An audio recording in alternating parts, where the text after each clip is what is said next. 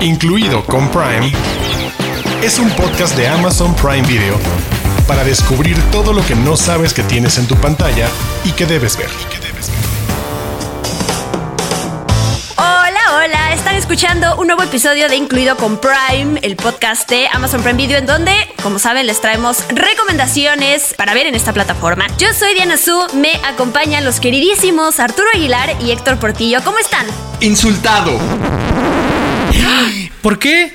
Porque mira, de los temas que vamos a hablar esta semana, incluye películas de los 80.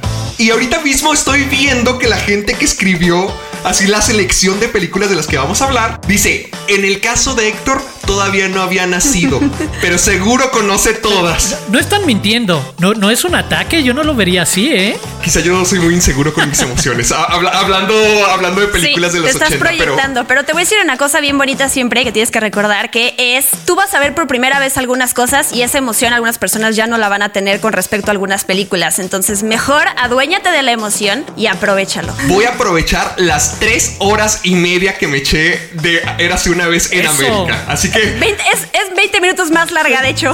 Para toda la gente que vio el irlandés, si creen que tres horas y media es algo difícil que se lo tienen que ver por capítulos, prepárense 3 horas 50 de Robert De Niro y Joe Pesci. Es el paraíso. Yo ya estoy listo para platicar. Sí.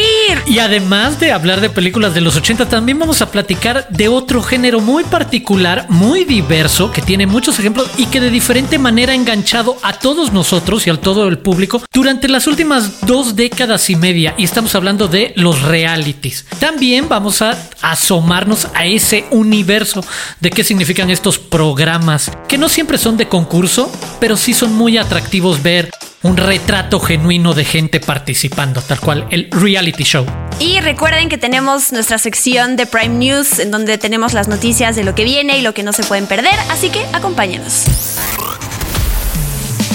Los de casa. Los de casa. Títulos originales y exclusivos de Amazon Prime Video.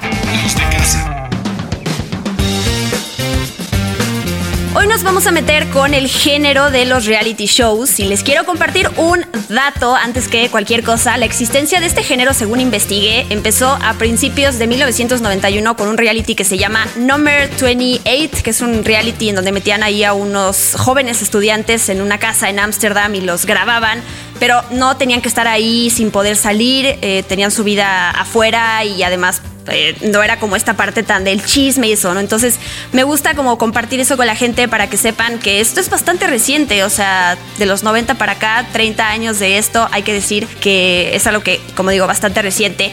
Y además de los realities que es, pues está rayando también con esta parte del documental, podemos entrar también en los game shows, que es de lo que vamos a hablar también hoy, que son estos programas de competencia, que eso sí vienen desde mucho más atrás, 1930, hay muchas cosas de qué hablar, ¿no? Pero bueno, elegimos aquí para ustedes algunas recomendaciones de realities, de estos programas de competencia que están en la plataforma de Amazon Prime Video, que son originales. Y sé que Arturo es fan de The Grand Tour, así que le cedo la palabra para que él pues básicamente nos convenza, porque no sé, yo no me he enganchado con este reality y sí me gustaría saber cómo entrarle o qué chip ponerme como para que, me guste. Es una muy buena pregunta, Diana Su. La verdad es que lo primero que tendría que decir es que a mí no me gustan los carros, no me importan los carros. La verdad es que nunca le he entrado a las competencias o las carreras, etcétera, o los modelos y cómo se arreglan los carros. Y sin embargo, desde hace muchísimos años he sido fan de este trío de conductores británicos estamos hablando de Jeremy Clarkson, Richard Hammond y James May, que se encargaron durante muchísimo tiempo de crear Top Gear, un programa de la BBC que fue enormemente popular y exitoso en todo el mundo. Pues bueno, cuando llega Amazon Prime Video, los invita y se crea The Grand Tour, que es de cierta manera la continuación de esa serie. Con The Grand Tour ya tenemos tres temporadas que tienen entre 11 y 14 episodios, más una cuarta temporada que fue la temporada pandémica, llamémosle, con tres episodios especiales y tal cual. Lo que vamos a ver es envuelto en cómo van a evaluar carros van a tener que cumplir una serie de aventuras o retos, ¿sabes? Y te puedo decir lo más simple. Viajar desde Londres hasta Manchester tratando de gastar lo menos posible porque les dieron 50 libras para gastar en el camino. O tienen que viajar de una ciudad en Sudamérica a otra a través de campo traviesa, sabes, del desierto o de muchas otras condiciones o pruebas, o tienen que probar las carreteras de Europa para probar, de nuevo, valga la redundancia, algún vehículo. Pero termina siendo los carros y los vehículos lo menos importante y se trata de un ejemplo, de una clase maestra en narrativa televisiva sobre cómo hacerlo entretenido, interesante para quienes no nos importan los carros. Resulta en verdad muy interesante, aleccionador, educativo el asunto de cómo funcionan, de qué movimiento, incluso estético o de industria venían cada uno de estos carros en diferentes momentos, lo que las marcas hoy en día intentan. Y la verdad es que estos tres tipos son enormemente simpáticos, divertidos, son muy inteligentes y lo otro, creo que saben jugar con el personaje que han desarrollado cada uno, ¿sabes? El británico entre torpe y mal hablado y políticamente incorrecto, el tipo al que le gusta solamente la música clásica y que además James May tiene otro reality en Amazon Prime Video, en el caso de, ahorita lo mencionaremos, un reality sobre cocina que te habla de alguien que no sabe cocinar, no sabe nada de cocina, haciendo recetas de todo el mundo y saliéndole increíble. Y es como esa parte de gente muy inteligente que es muy curiosa y que comparte esa curiosidad y conocimiento en pequeñas historias. En verdad, quienes no se han animado a asomarse a The Grand Tour, los espera una maravillosa sorpresa que te deja divertido, riéndote y aprendiendo un poco hasta de carros. Ay, Arturo, yo soy como tú, yo no sé, yo no soy tanto de carros, yo apenas estoy aprendiendo a, a cambiar el aceite del mío. Pero si sé de algo, o al menos si disfruto muchísimo algo, son los perros. Yo soy un hombre de perros. Yo los adoro desde que soy niño. Tengo tres bebés por mi cuenta. Y es por eso que el reality que yo más disfruté que nos tocó ver esta semana fue The Pack. Es un reality. Yo no sabía que esto existía. Es ya ir a The Pack, tercera temporada, va a ser mi sueño ya de vida. O sea, es lo mejor del universo. En la siguiente temporada de Incluido con Prime vamos a entrevistar a Héctor por su participación en The Pack. Sospecho eso. Ah. Sí, desde que abandoné el podcast ese mi sueño de viajar por el mundo con mi perro, todo eso. Podrías hacer las dos cosas. No, no, no. Déjame disfrutar mi fantasía en paz, Arturo. No, para la gente que no sabe qué es The Pack, es un reality show donde distintos dueños de distintas partes del mundo, distintas partes de Estados Unidos, tienen una relación muy bonita con su perro. Así que los han reunido para una competencia. Como lo que mencionaba ahorita Diana al comienzo, es un game show donde tienen que cumplir con retos. Haz de cuenta, son el dueño y la mascota y tienen sus propias personalidades. Por ejemplo, a mí me cayó muy bien el tipo que tenía una cresta azul y también su perrito estaba igual, así pintado. Entonces son muy unidos y realmente tienen una, un vínculo muy padre. Y lo que este programa hace es poner a prueba ese vínculo. Los ponen en manadas, los ponen en sus grupos y los ponen a jugar en distintos retos para poder ganar la competencia. Y pues son 12 perros, 12 humanos y quien gane se va a llevar 500 mil dólares. Además de que otros 500 mil dólares van a ser donados a una asociación de su elección. Y se me hace fregoncísimo. A mí me encantan los game shows. A lo mejor no soy tanto de realities porque cuando pienso en realities a mí se me viene a la cabeza Keeping Up with the Kardashians o Jersey Shore, lo clásico. Y yo no soy tan fan de eso. Yo no soy fan de estar viendo gente vivir sus vidas porque o me aburren o me deprimo porque digo, yo quiero ser tan rico como Kim. Entonces algo así, algo así que celebra los perros, que celebra el vínculo entre con sus dueños, las mascotas y ponerlos a jugar a través de viajar por todo el mundo en distintos retos y conocerlos. Se me hizo muy padre, se me hace muy lindo para todos aquellos que quieren ver un poquito de competencia y amor animal. A ver, para mí fue lo indicado. Sí, a mí también me gustó ese. De hecho, el segundo episodio van a la Ciudad de México. Ahí sale la Alameda Central y salen las trajineras y todos esos retos que hacen, los es como están cerca de nosotros. Pero me gusta además ese reality porque no está la parte final de los game shows, que es esta parte súper fría de incertidumbre de a ver a quién echar. Y la verdad es horrible cuando ves las caras de todos. Aquí como son perritos, en realidad quien no llegó, quien llegó a la meta al final ya sabes que es el, perdedor, ¿no? No, no pasa como esta parte. Y al final el perrito, ¿qué, qué tanto se enterará, no? O sea, él solo disfruta, le dan croquetas, le dan apapachos, que es lo tierno, ¿no? Todo el tiempo te están enseñando a los entrenadores y a la gente que está detrás, porque uno también como espectador y eh, fan de los animales y de cuidarlos, también es como de no los vayan a maltratar o no los vayan a poner a hacer cosas. De repente los tiran por la tirolesa, o sea, a mí casi me da el patatús, Pero sí se ve que te enseñan que los entrenan y los, o sea, los cuidan al final de cuentas. Pero Yo quería recomendar Making the Cut, que no sé si ya vieron este reality.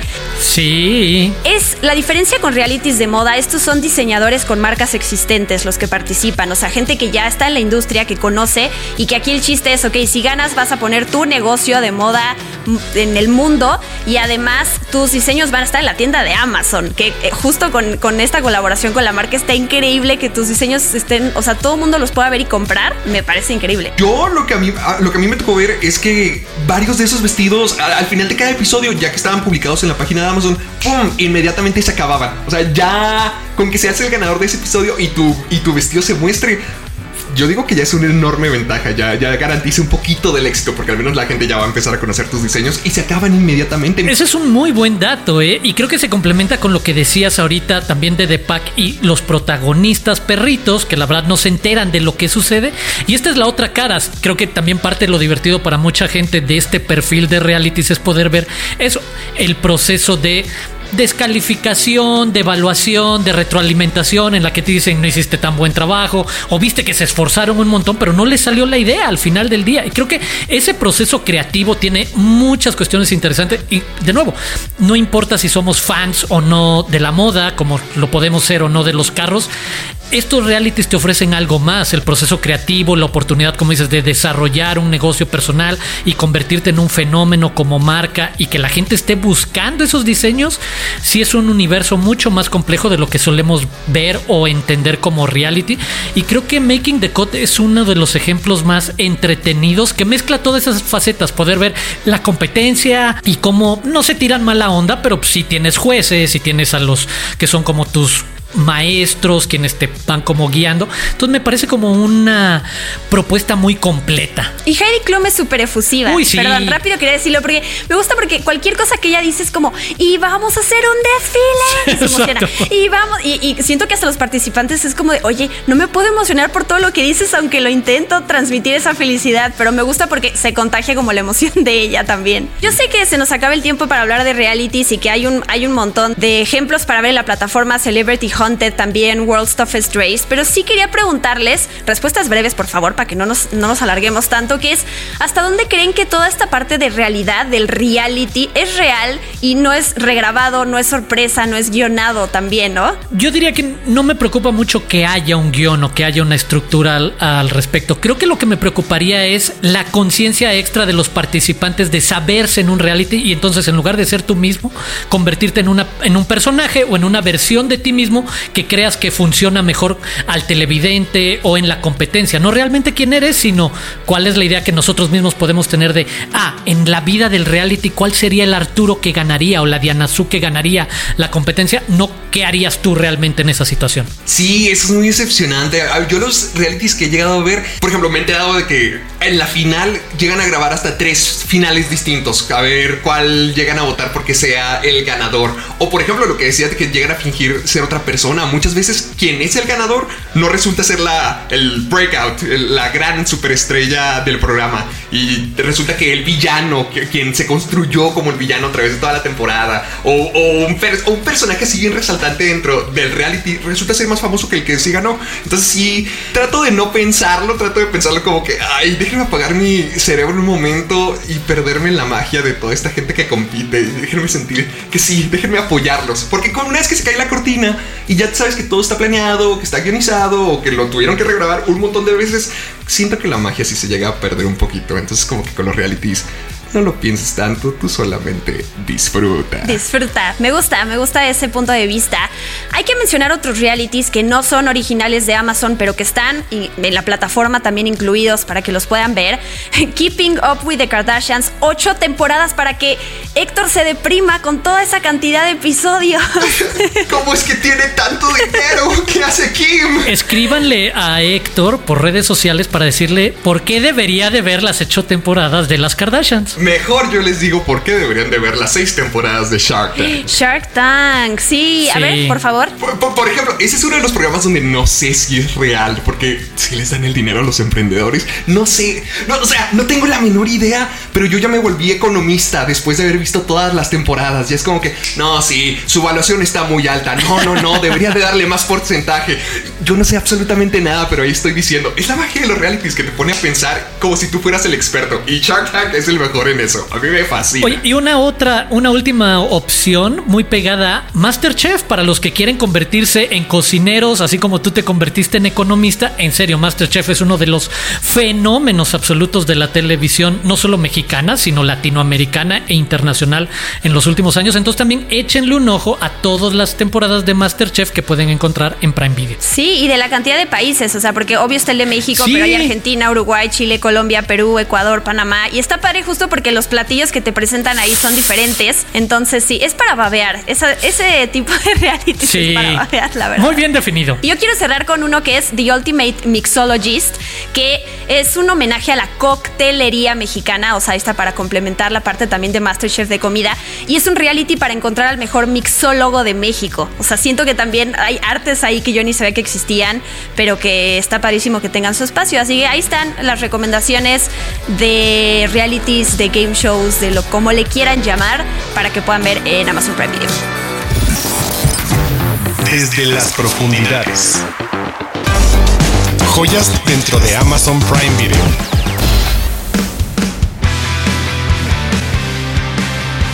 Montón de clásicos del cine que están cerca de nosotros. Durante varios episodios de este podcast, entonces vamos a compartirles series y películas clásicas por década y vamos a empezar con los 80. Yo no nací en los 80, pero de todos modos siento que pertenezco a esta época, a esta década por alguna razón.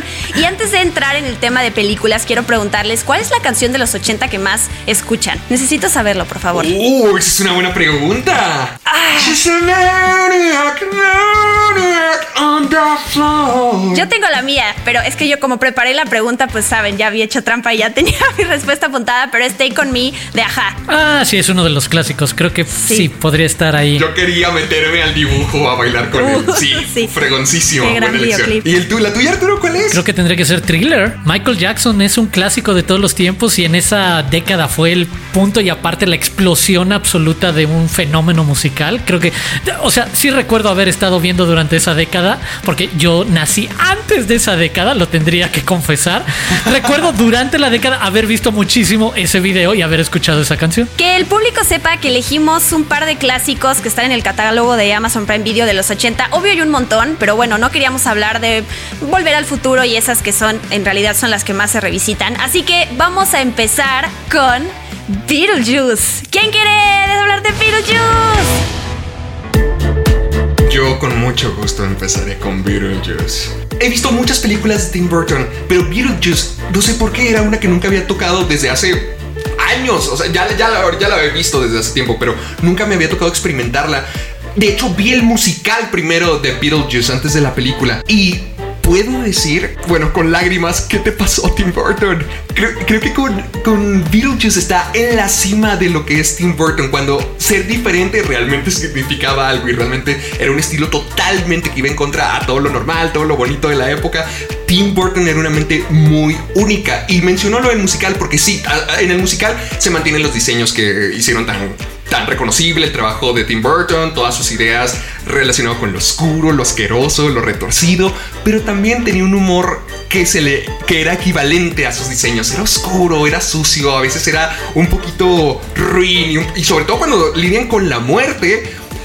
Se, me hace muy padre, por ejemplo, que Beetlejuice su origen viene incluso desde el suicidio, a lo mejor, o todo el tiempo que tiene que pasar burocráticamente en, en el otro lado fantasmal. No sé, era una parte que me gustaba mucho de Tim Burton y sí me da un poco de tristeza lo que ha pasado con sus trabajos recientes, porque Beetlejuice es un representante de lo que este hombre, de la retorcidamente este hombre, era capaz de crear. Y con un súper reparto, ¿eh? Michael Keaton, Winona Ryder, Alec Baldwin, Gina Davis. En verdad es una gran, gran comedia. Tiene todo.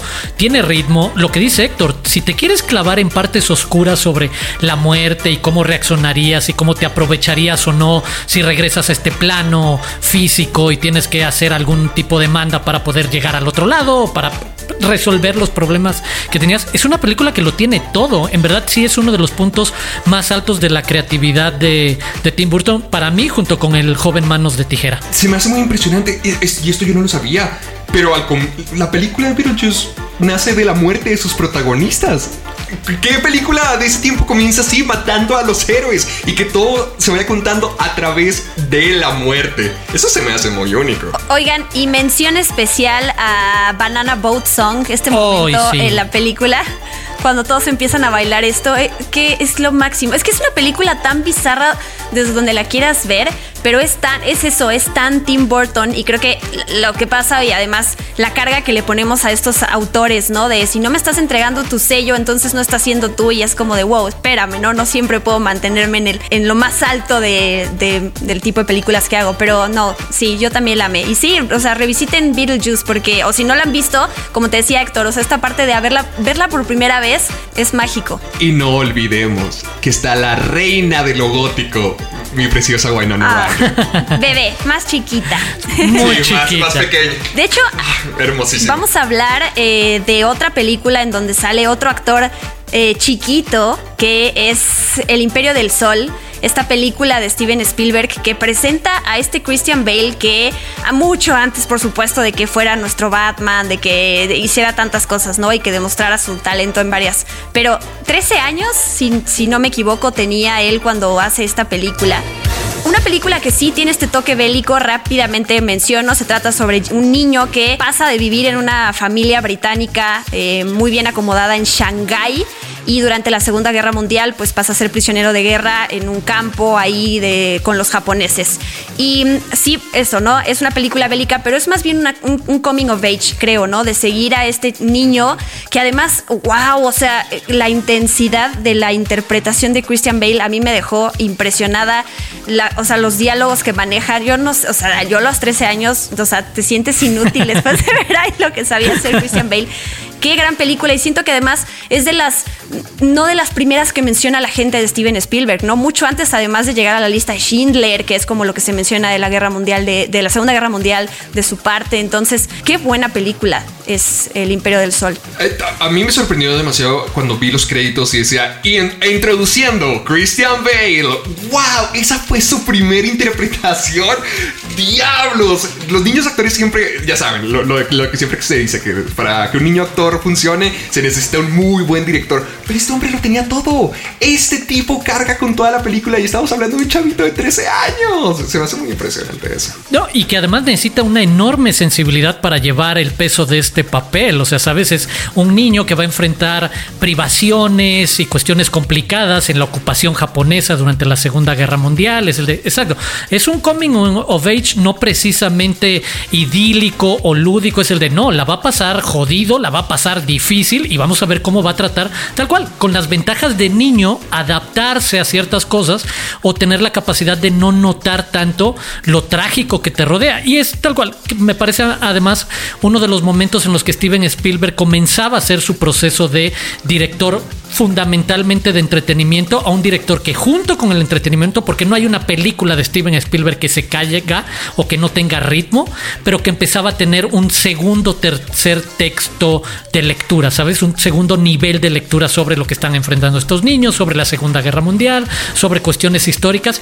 Y al mismo tiempo, tampoco es una película corta, ¿eh? No, dos horas y media, pero bastante disfrutable y sobre todo porque te dejas llevar por el cambio que Christian Bale o este Jim, Jamie está sufriendo. Porque lo que ahorita mencionaste, Arturo, de ser un coming of age, sí lo es, pero también es uno paradójico porque él no quiere crecer.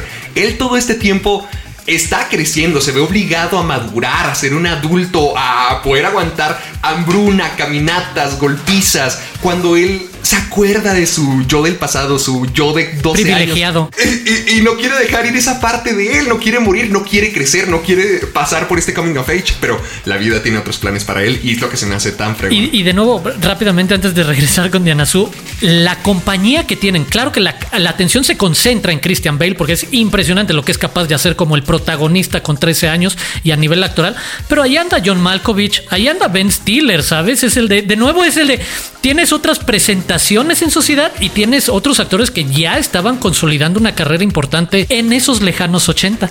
Sí, ya, bueno, Ben Stiller además tiene una participación de, no sé, cinco minutos. Sí, ¿no? nada más.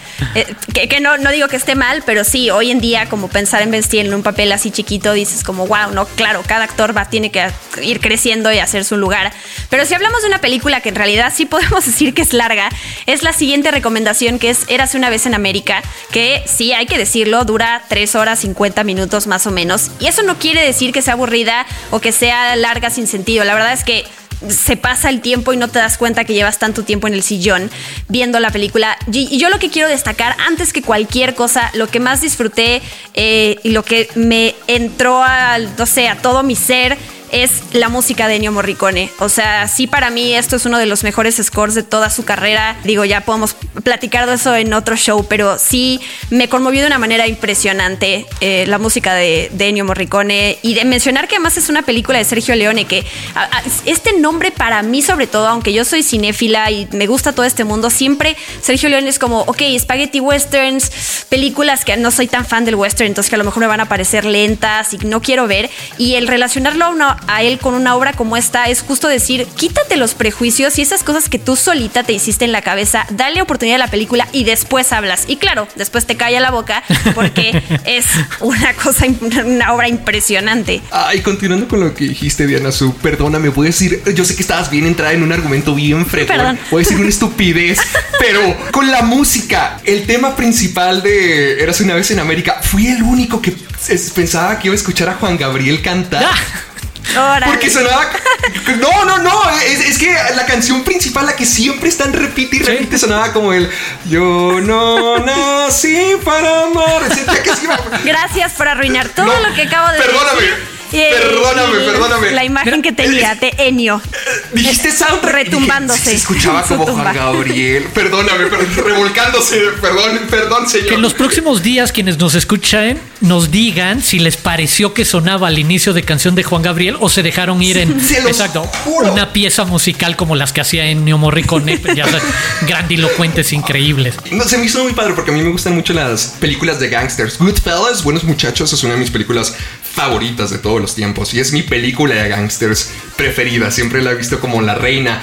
Y yo sé que las películas de gangster vienen en diferentes colores. Algunas son más eh, explosivas, otras pueden ser un poquito más dramáticas. Porque a, mí Goodfellas me gusta mucho por no la glorificación del crimen, pero sí lo hacen ver como algo divertido, como que estos imbéciles, estos cretinos también tienen un sueño a su propia manera. Y Once Upon a Time in America me gustó tanto porque cuenta es un poquito más reservado y cuenta la clásica, es como una fábula, es como la fábula del sueño americano, el hombre que quiere conseguir el éxito y se hace a través de sus medios, con su propia mano. O sea, sería como que el sueño americano que siempre se ha recomendado, siempre se ha establecido. Y aquí lo vemos desde el lado criminal, desde el lado de una persona que se vio involucrada en, en todo, en todo esto, que lo llevó desde el amor hasta el negocio, hasta el éxito, hasta terminar escapando. Se me hizo muy padre eso, como cuentan una historia de construcción realmente de un hombre que se hizo a sí mismo. Y es que Sergio Leone se toma su tiempo para contar toda la historia. Es a lo largo de dos décadas lo que vamos a ver es tal cual la transformación completa de este grupo de amigos que empieza en la infancia y que se convierten en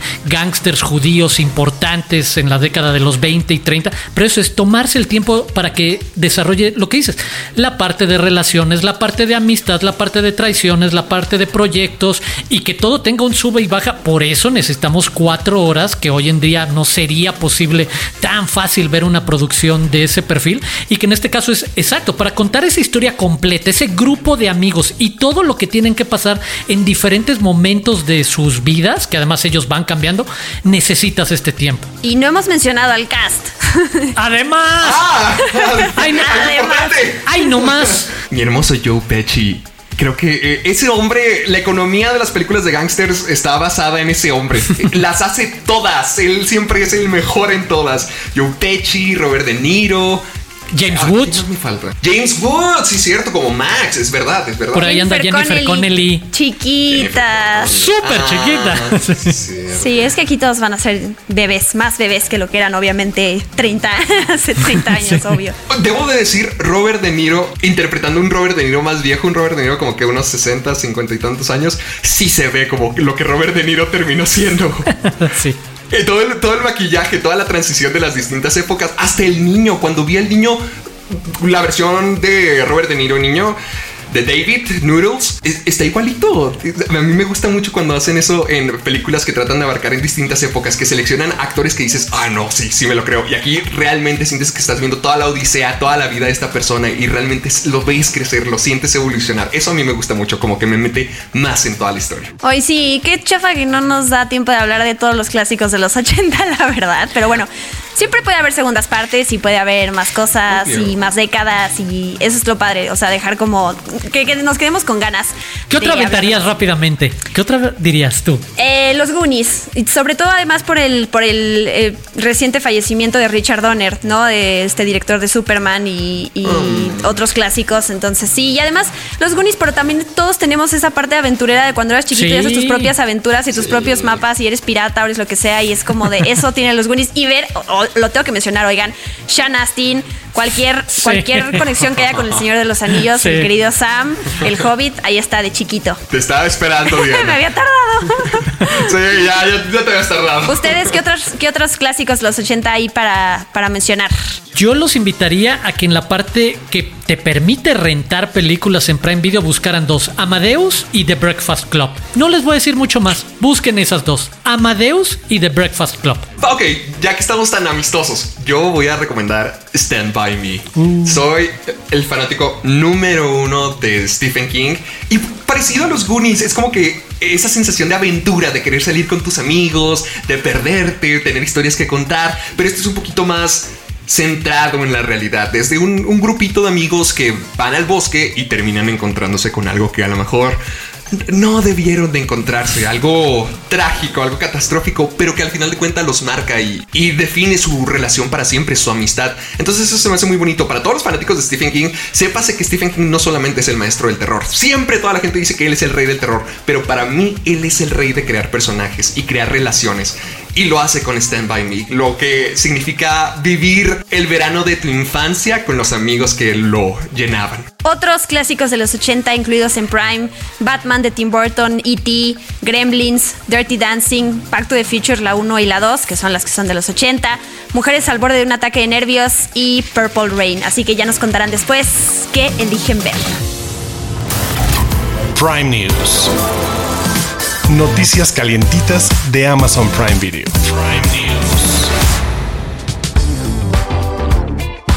Amazon anunció que este 8 de octubre Diego Luna regresa con el primero de varios episodios especiales de Pan y Circo, en los que retoma el ritual de la comida como espacio para el diálogo sobre distintos temas relevantes para la sociedad, con invitados de primer nivel. Se confirmó el inicio de producción de la segunda y tercera temporadas de Ana, serie protagonizada por Ana de la Reguera. En la segunda entrega la veremos intentar mantener la cordura y seguir lidiando con su vida y su carrera. Prime News. Se anunció el lanzamiento de la nueva serie italiana Amazon Original de Ferrañez, protagonizada por la pareja más famosa en ese país, Chiara Ferragni y Fedes. El estreno está programado para diciembre en todo el mundo en Prime Video.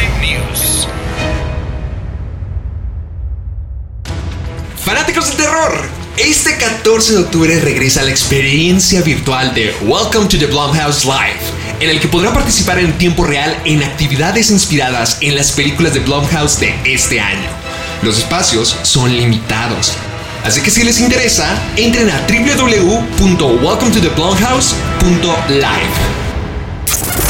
Incluido con Prime, es un podcast de Amazon Prime Video. En esta ocasión es el turno del querido Arturo Aguilar de recomendarnos una joyita del catálogo de Amazon Prime Video. ¡Sorpréndeme! Pues vamos a ir al pasado. De los 80 nos vamos a remontar otras cuatro décadas en el pasado para llegar a 1948 con Ladrón de Bicicletas de Vittorio De Sica. Un clásico. ¿Quieren saber qué significa el neorealismo italiano? Ese movimiento que utilizaba el contexto social de la historia, ya sabes lo que estaba pasando post Segunda Guerra Mundial en Italia, se convierte en un personaje más.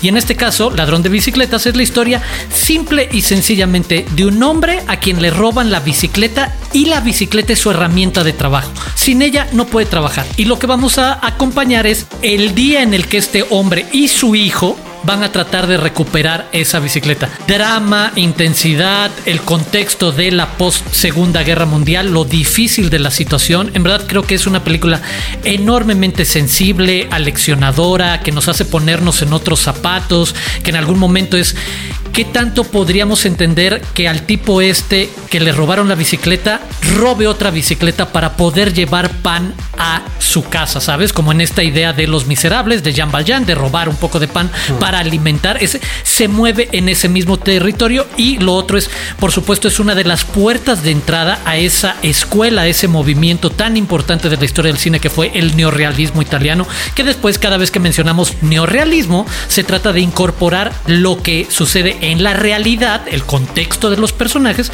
como un, valga la redundancia, un personaje más. Lo que pasa en ese momento en Roma y en Italia no es nada más el fondo para estos protagonistas. Es una parte importantísima y clave de, lo que vemos. Y en verdad, busquen ladrón de bicicletas, busquen los Kleenex y prepárense para, como bien decía Diana Su, una joya de la historia del cine mundial. Incluido con Prime, es un podcast de Amazon Prime Video gracias a toda la gente que nos acompañó en otro increíble episodio de Incluido con Prime. Gracias Arturo, gracias a Héctor por estar aquí conmigo siempre. Por supuesto, un placer. Muchísimas gracias, Diana. Yo soy Héctor Portillo. Me pueden encontrar en YouTube como Caja de Películas, en Facebook y Twitter como Caja de Películas y en Instagram como soy Héctor Portillo. Y recuerden, para poder platicar más con nosotros, para tener más recomendaciones y un montón de películas que agregar a tu lista, entonces escúchanos la próxima semana. Aquí nos vamos a estar viendo el próximo jueves, siempre en tu plataforma de podcasting favorita. Y por qué no, ya que estás en eso, suscríbete a Amazon Music. Héctor Diana Su, como cada semana, un gustazo poder platicar y dejarnos ir en lo que nos gusta y coincidir y no coincidir, que creo que eso es lo más divertido para quienes nos estén escuchando y encontrar diferentes alternativas o razones para entrarle a una producción a otra. Yo soy Arturo Aguilar, podemos continuar la conversación en arroba Aguilar Arturo, pero también los invitamos a que sigan a Amazon Prime en las diferentes redes sociales con arroba Prime Video MX. Y yo soy Diana Su, arroba guion bajo Diana en Twitter y en Instagram. Y si cayeron por pura casualidad y curiosidad a escucharnos esta vez, suscríbanse a Amazon Prime Video para que justo puedan disfrutar todas las recomendaciones que les hicimos en esta ocasión. ¡Adiós!